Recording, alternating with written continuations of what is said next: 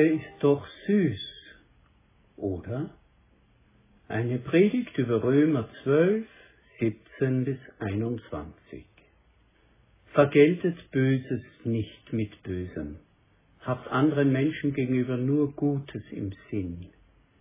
Lebt mit allen Menschen in Frieden, soweit das möglich ist und es an euch liegt. Nehmt nicht selbst Rache, meine Lieben, überlasst das vielmehr dem gerechten Zorn Gottes. In der Heiligen Schrift steht ja, die Rache ist meine Sache. Ich werde Vergeltung üben, spricht der Herr. Im Gegenteil, wenn dein Feind Hunger hat, gib ihm zu essen. Wenn er Durst hat, gib ihm zu trinken. Wenn du das tust, häufst du glühende Kohlen auf sein Haupt. Lass dich nicht vom Bösen besiegen, sondern besiege das Böse durch das Gute. Mit dem Aufruf zur Friedfertigkeit und zum Verzicht auf Rache greift Paulus eine breit bezeugte urchristliche Mahnung auf.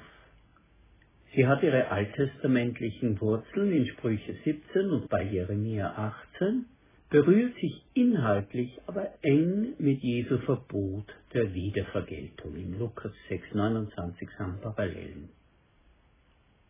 Diese Mahnung gehört seit 1. Thessaloniker 5,15 zu den von Paulus in allen Gemeinden gelehrten Verhaltensregeln.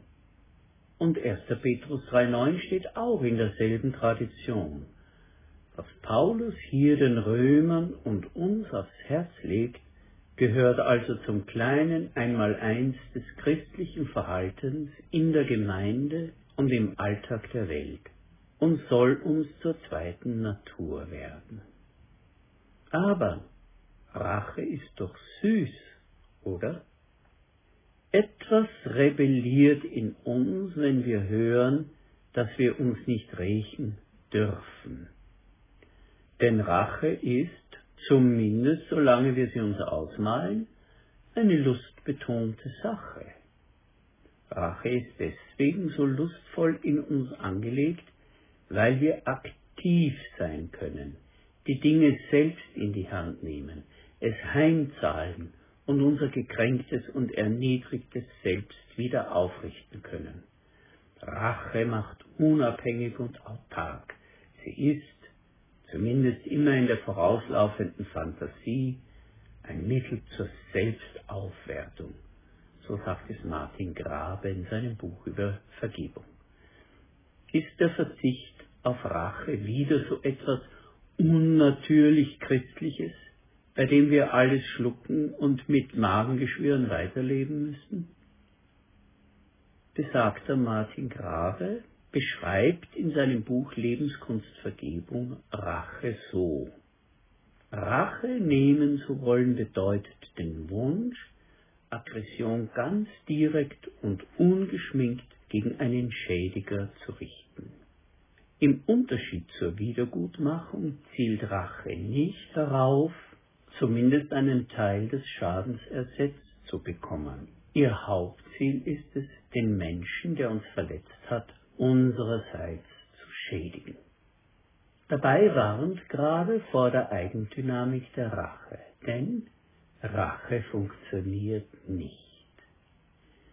Er sagt, der Zustand des gefühlsmäßigen Ausgleichs ist nie erreichbar, wenn der Schaden des anderen nicht bedeutend größer ist als der des Opfers, das ja weiterhin mit seinem Schaden dasteht. Aber das bedeutet Eskalation. Bevor wir diesen Gedanken weiter verfolgen, schauen wir uns den Text noch einmal genauer an. Vergeltet niemand Böses mit Bösen, seid allen Menschen gegenüber auf Gutes bedacht. Es geht um das Verhältnis zur nichtchristlichen Umgebung. Statt auf Vergeltung gilt es darauf bedacht sein, was im Urteil aller Menschen edel ist, sagt der Ausleger Althaus. Vers 18. Wenn es möglich ist und soweit es an euch liegt, lebt mit allen Menschen in Frieden.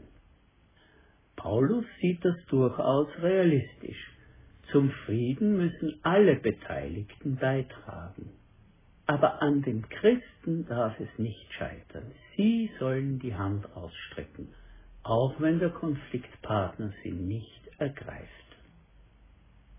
Einen Schlüssel zum Friedensangebot nennt der Apostel im nächsten Vers, Rächt euch nicht selbst, liebe Freunde, sondern überlasst die Rache dem Zorn Gottes. Denn es heißt in der Schrift, es ist meine Sache, das Unrecht zu rächen, sagt der Herr. Ich werde Vergeltung üben. In 5. Mose, woher dieser Spruch kommt, 5. Mose 32, 35 heißt es wörtlich, mein ist die Rache, ich will vergelten, spricht der Herr. Paulus unterstellt hier zu Recht, dass es die Rache ist, die durch ihre Tendenz zur Steigerung, also Eskalation, den Unfrieden ständig neu anheizt.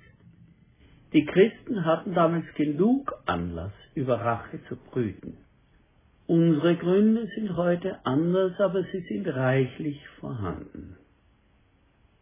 Wir hören wieder Paulus. Mehr noch, wenn dein Feind hungrig ist, gib ihm zu essen, und wenn er Durst hat, gib ihm zu trinken.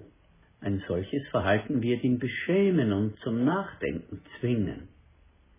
Sprüche 25, wörtlich, tust du das, dann sammelst du glühende Kohlen auf sein Haupt.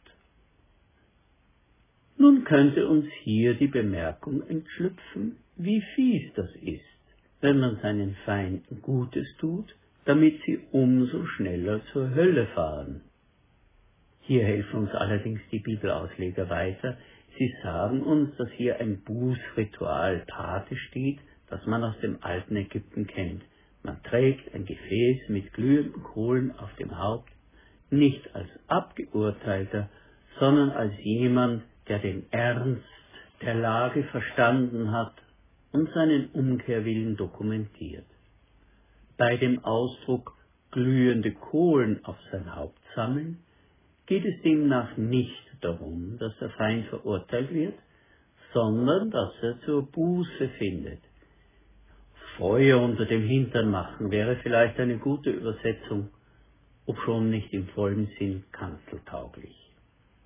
Ein Ausleger sagt, Güte von jemandem zu erfahren, den man als Feind behandelt hat, ist für die feindselige Gesinnung so unerträglich wie glühende Kohlen auf dem Haupt. Man muss seine Haltung aufgeben. Solche Güte hat in sich die unwiderstehliche Macht schmerzlicher Beschämung und Überwindung des Trotzes. Wir gehen im Text weiter zu Vers 21. Lass dich nicht vom Bösen besiegen, sondern besiege Böses mit Gutem. Am Ende des Abschnitts fasst Paulus seine Aussagen in diesem markanten Merksatz zusammen. Ein anderer Ausleger, Wilkens, sagt, würde ich auf Böses mit Bösen reagieren, so bedeutet das, das Böse hätte den Sieg über mich errungen.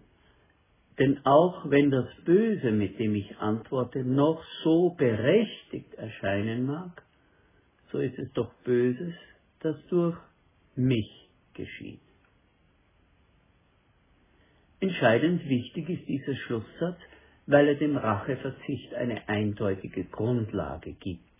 Christen verzichten auf Rache nicht, weil sie sich hilflos fühlen und sich den Umständen resigniert fügen. Christen verzichten nicht auf Rache, Christen verzichten nicht auf Rache, weil sie sich in der Opferrolle gefallen. Christen verzichten nicht auf Rache, weil sie sich ausmalen, wie ihre Gegner im Höllenfeuer schmoren.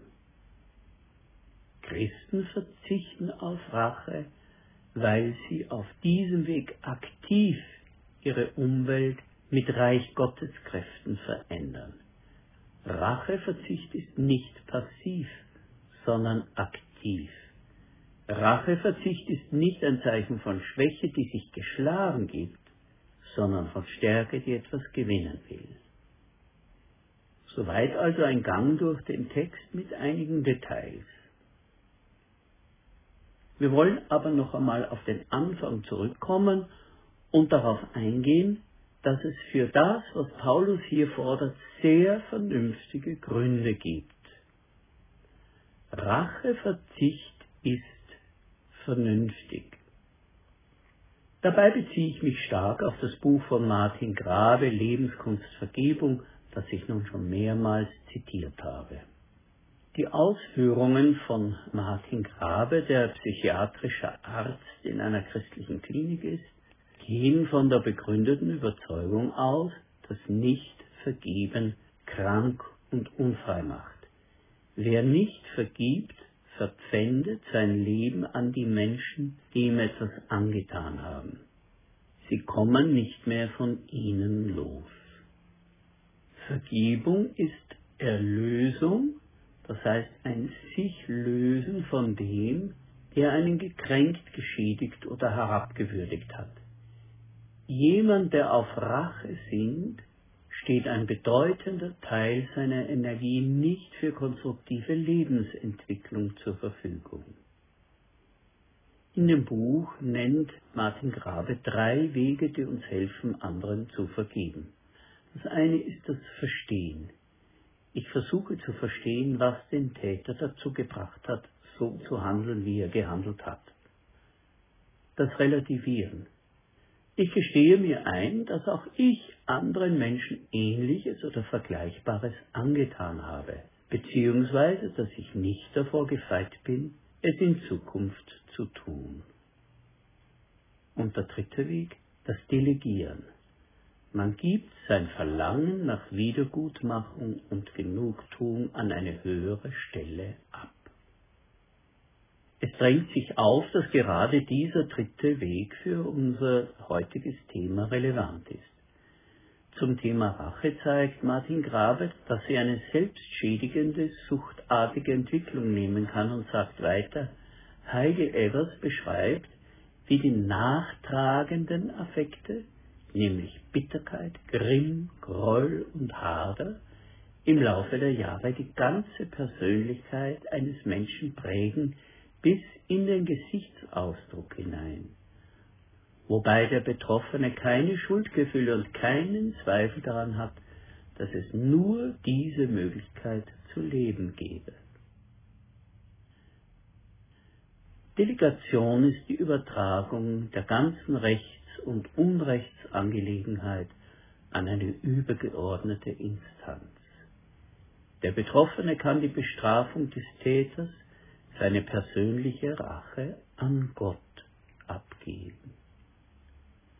Die Rache abzugeben kann etwas sehr, sehr Entlastendes sein. Ein Mensch ist endlich aus dem Sumpf der immer auch selbstquälerischen Hassgedanken herausgekommen.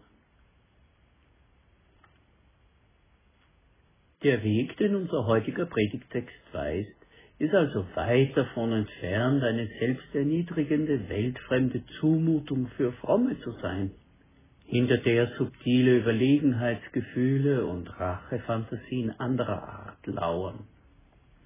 Es ist ein realistischer, vernünftiger, selbstbestimmter Weg, der Gedanken, Erinnerungen und Gefühle heilen kann. Dennoch gibt es für den Apostel über die Vernunftsgründe hinaus eine ganz spezifische Tiefendimension, die letztendlich darin verankert ist, wer Gott ist und wie er mit uns umgeht. Dieser Art sollen wir entsprechen. Racheverzicht widerspiegelt die Art Gottes. Dietrich Bonhoeffer sagt, als ich Gott Feind war um seiner Gebote willen, da handelte er an mir wie an einem Freund. Als ich ihm Böses tat, tat Gott mir Gutes. Er rechnete mir mein Böses nicht auf, er suchte mich unermüdlich und ohne Erbitterung. Er litt mit mir, er starb für mich, es war ihm nichts zu schwer für mich. Da hatte er mich überwunden. Gott hat seinen Feind gewonnen. Der Vater hat sein Kind wiedergefunden.